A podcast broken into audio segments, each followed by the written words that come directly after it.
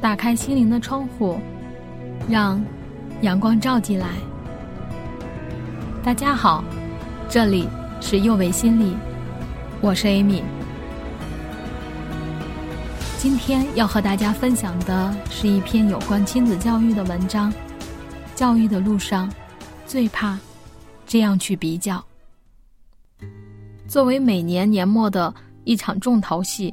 小学的期末考试就这么猝不及防的结束了，这个关系到孩子假期怎么度过的重量级砝码。有多少家长从紧张焦虑的期待变成了气急败坏的失望？有多少孩子最不愿听到的就是：“那你们班第一名是多少分呀？”你看三号楼那个阿姨家的孩子，人家。这个时候，家长会列举 N 多项优点，那都是自己孩子没有的。小时候呀，我们都有一个神秘的对手，他十项全能，什么都好。当你还在为能够完整的背诵完一首唐诗而欢呼雀跃时，这个人已经可以字正腔圆的上台朗诵《长歌行》了。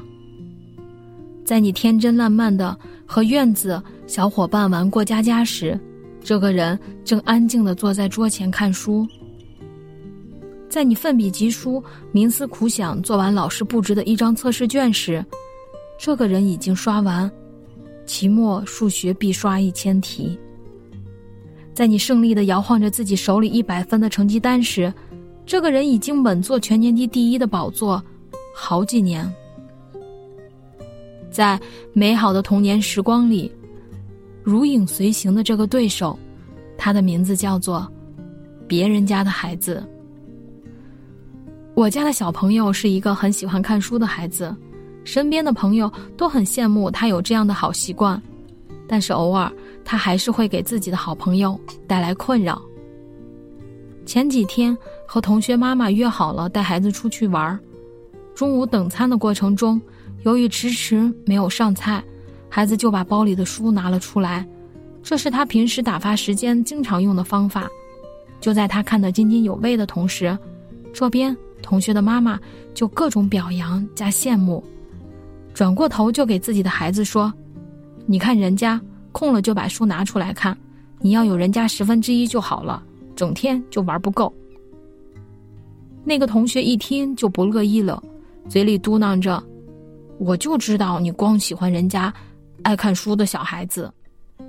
那位妈妈还继续给孩子解释道：“爱看书是个好习惯呀，可以积累很多知识，对以后语文考试有很大的好处呢。”孩子在这么多人面前也较上劲儿了。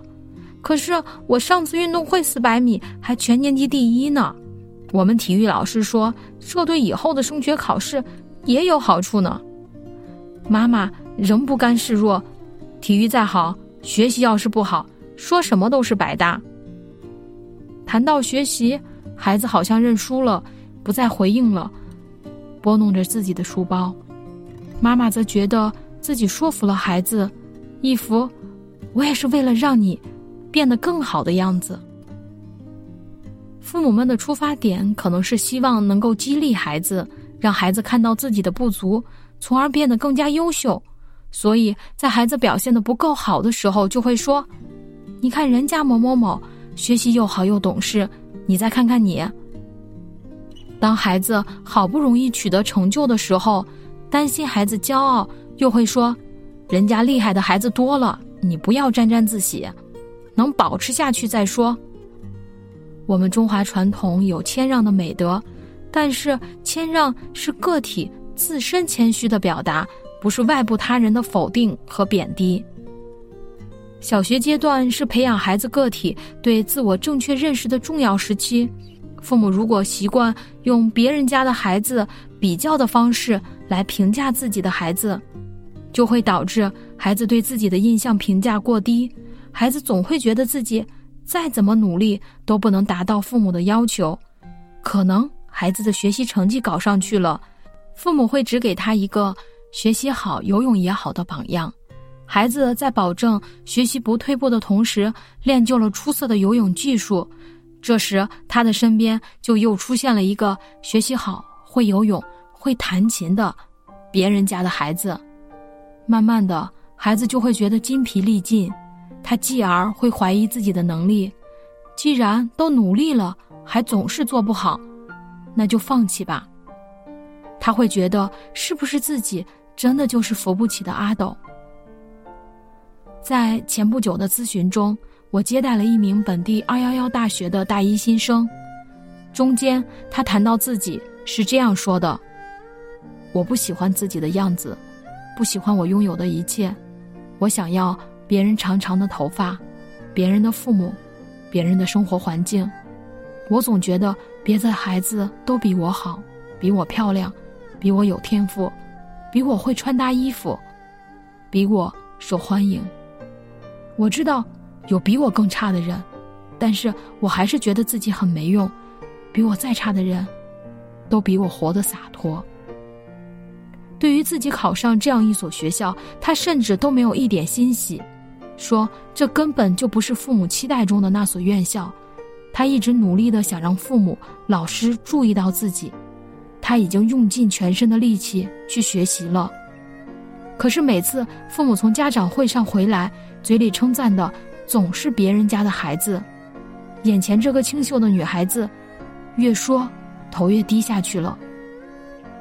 她的自尊已经在一次次比较式的教育中被一层层褪去，没有了自尊，她找不到自我了。对孩子有期待是好事，但是前提是不能给孩子太大的压力，并且要考虑到孩子自己的愿望。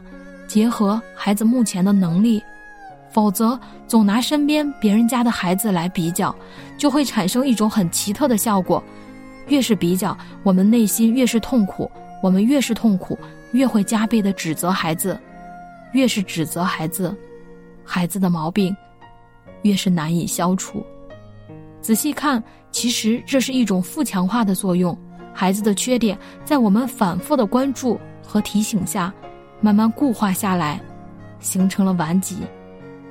所以要打破这个负强化的闭环，我们能做的就先停下来，横向比较，承认孩子之间是有差异的，承认孩子在某些事情上确实是不擅长的，承认有差异，不是说我们就固步自封、不求上进了，而是认真去发掘孩子身上的优点。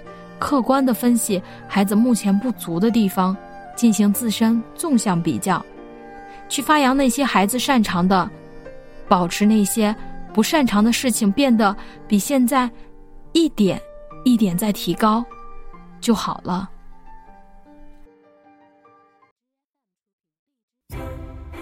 这里是幼为心理，我是 Amy。虽然我们只是心理学界的一棵小树苗。